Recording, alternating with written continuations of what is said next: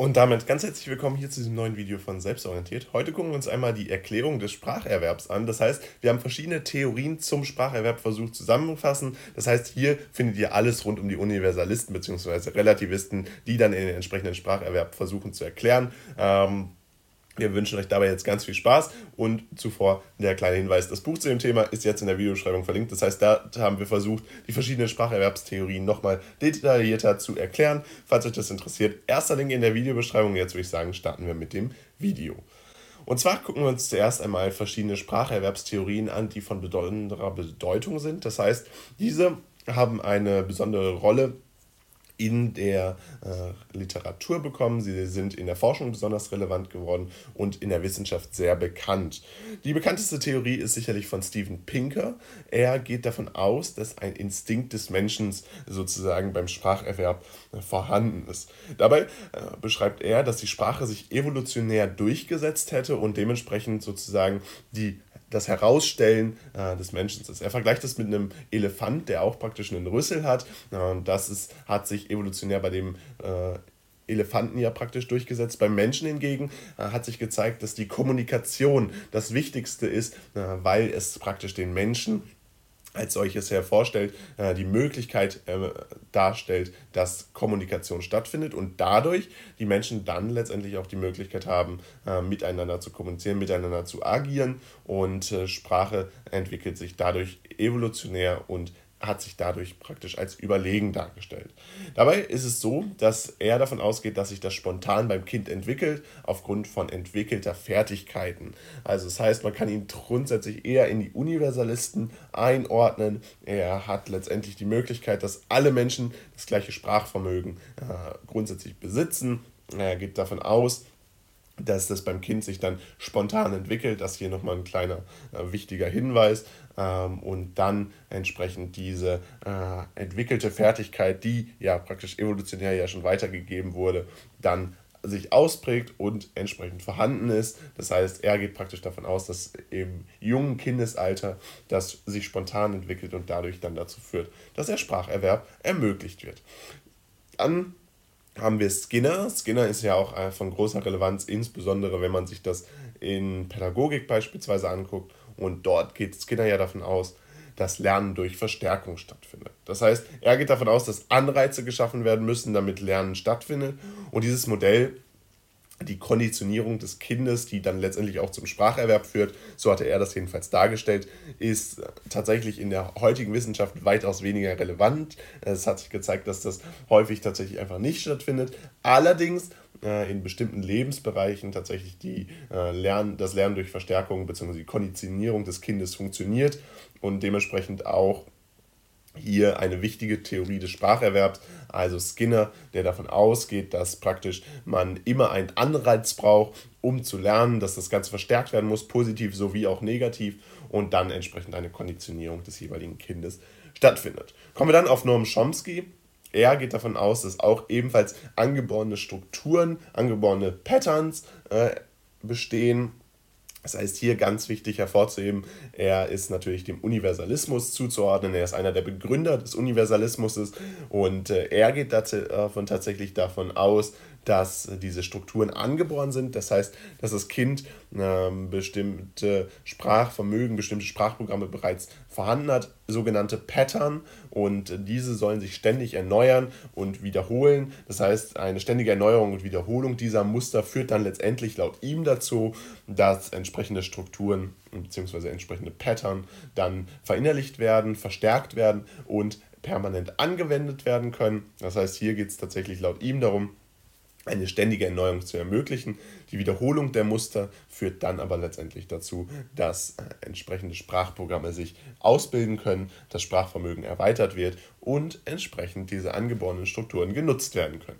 Außerdem ist es so, dass die Universalgrammatik laut ihm als Grundmuster für jegliche Sprache gilt. Das heißt, er geht davon aus, dass eine Universalgrammatik besteht, die letztendlich als Grundmuster für die weiteren Sprachen dann gelten kann.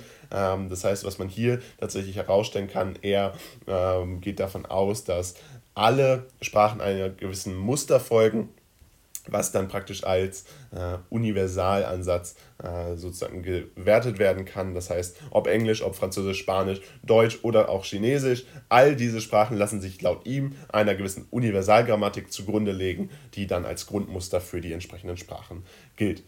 Zagun nimmt hier so eine besondere Rolle ein. Das ist eine Wissenschaftlerin, die von besonderer Relevanz insbesondere im Abitur geworden ist. Äh, dementsprechend nennen wir sie hier auch unter den wichtigen Wissenschaftlern. Ähm, und zwar geht sie davon aus, dass die Konstruktion von komplexen Inhalten aus simplen Sätzen entsteht.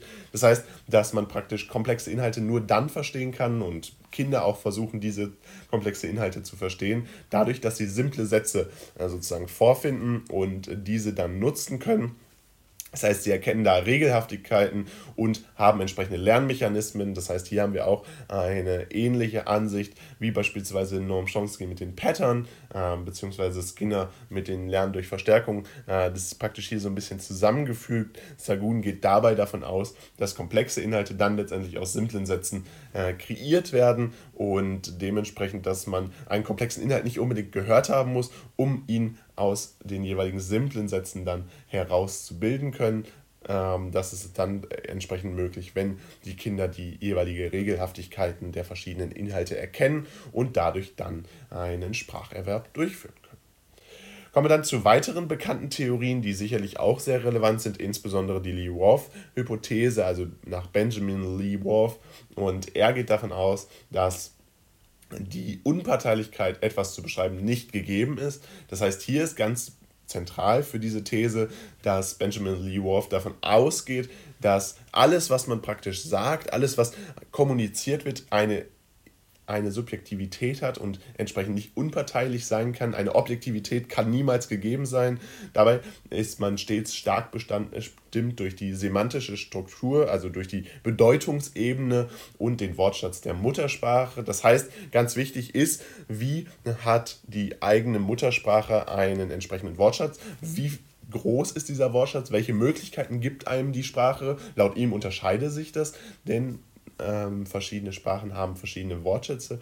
Und die Bedeutungsebene ist auch ganz zentral, denn je nach Kultur, Religion oder entsprechendem Sprachraum, entsprechenden Umfeldern unterscheidet sich die Semantik ganz stark, also die Bedeutungsebene enorm. Äh, das kann schon innerhalb einer eigenen ähm, innerhalb einer eigenen Sprache sein. Insbesondere Englisch steht da äh, sehr hervor, dass durch äh, verschiedene Kontext äh, Antworten praktisch hier die Semantik sich enorm verändert.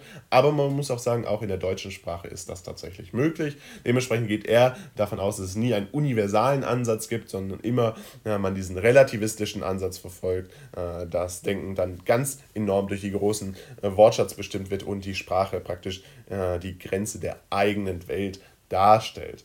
Und äh, dabei hat er dann das linguistische Relativitätsprinzip entwickelt, was entsprechend diese, äh, diesen Relativismus hier nochmal hervorstellt. Also er ein ganz äh, wichtiger Vertreter äh, des Relativismus ist, auch einer der Begründer dieser These, dementsprechend hier auch nochmal besonders hervorzuheben. Interessant ist außerdem die Ansicht von Lehrer Boroditsky. Ähm, er, sie geht davon aus, das Denken ein linguistischer sowie nicht linguistischer Prozess ist. Das heißt, äh, der ist sowohl durch die Sprache bestimmt, als auch durch entsprechende universelle Denkensansätze. Das heißt, die lässt sich nicht so klar zwischen Relativismus und Universalismus einordnen. Ähm, dabei ist es aber so, dass Wissen erzeugt wird und eine Realität praktisch konstruiert wird. Das heißt, hier findet auch laut ihr eine Konstruktion der Re Realität durch den Denkprozess statt ähm, und dementsprechend auch hier ein interessanter, eher modernerer Ansatz, den sie hier findet. Außerdem ist es so, dass Zeit unterschiedliche Darstellungen in der Körpersprache findet. Das heißt, äh, hier haben wir das Modell von Miles und Sweete. Äh, sie gehen tatsächlich davon aus, dass Zeit äh, immer unterschiedlich dargestellt wird und haben das auch anhand verschiedener Studien belegt. Wir wollten es einfach nur nochmal nennen, genauso wie die Theorie von Ann Arbor. Sie hat festgestellt, dass die Unterscheidung der Geschlechter je nach Transitivkonstruktion äh, sich nochmal enorm unterscheidet. Und die Sprache bildet individuelle Fähigkeiten, zum Beispiel die Geografie. Ähm, das ist nach Levinson so. Und äh, er hat eben festgestellt, dass die Sprache je nach Notwendigkeit auch verschiedene individuelle Fähigkeiten ausgebildet hat, je nachdem, wo die Sprache dann tatsächlich ihren Einsatz gefunden hat. Und damit soll es das auch gewesen sein von diesem Video. Insbesondere nochmal hervorzuheben, Steven Pinker mit dem Instinkt des Menschen, der praktisch angeboren ist, wo die Sprache sich evolutionär durchgesetzt hat, praktisch das Alleinstellungsmerkmal des Menschen ist. Skinner, der von Verstärkung ausgeht, aber in der aktuellen Wissenschaft eher weniger für den Spracherwerb bekannt ist. Und Noam Chomsky, der beispielsweise auch von angeborenen Strukturen ausgeht, von Pattern sogenannten, äh, die dann ständig erneuert und wiederholt werden müssen, damit sie praktisch äh, dann die Universalgrammatik als Grundmuster für die jegliche Sprache ausbilden. Und äh, auch noch relevant der Begründer des Relativismus, Benjamin Lee Worf, mit seiner Lee Worf-Hypothese bzw. dem linguistischen Relativitätsprinzip, der entsprechend davon ausgeht, dass keine Objektivität gegeben sein kann, dass immer eine Unparteilichkeit herrscht und dementsprechend dann stark das Ganze bestimmt ist durch die semantische Struktur. Und damit soll es auch gewesen sein von diesem Video. Wir hoffen, euch hat das Video gefallen. Falls dem so sein sollte, lasst doch gerne ein Like da. Gerne könnt ihr unseren Kanal auch kostenlos abonnieren oder uns einfach ein Feedback dalassen auf diesem Video. Da würden wir uns riesig freuen. Und ansonsten noch der kleine Hinweis: Wir haben das Buch zu dem Thema jetzt in der Videobeschreibung für euch verlinkt, als E-Book und auch als Taschenbuch. Also, wenn ihr euch da gerade aufs Abitur oder auf eine Klausur im Deutsch LK oder im Grundkurs äh, sozusagen vorbereitet, Schaut da gerne mal in das Thema in der Videobeschreibung rein. Äh, ein bisschen Werbung in eigener Sache und dann würde ich sagen, soll es von diesem Video gewesen sein. Haut rein und ciao.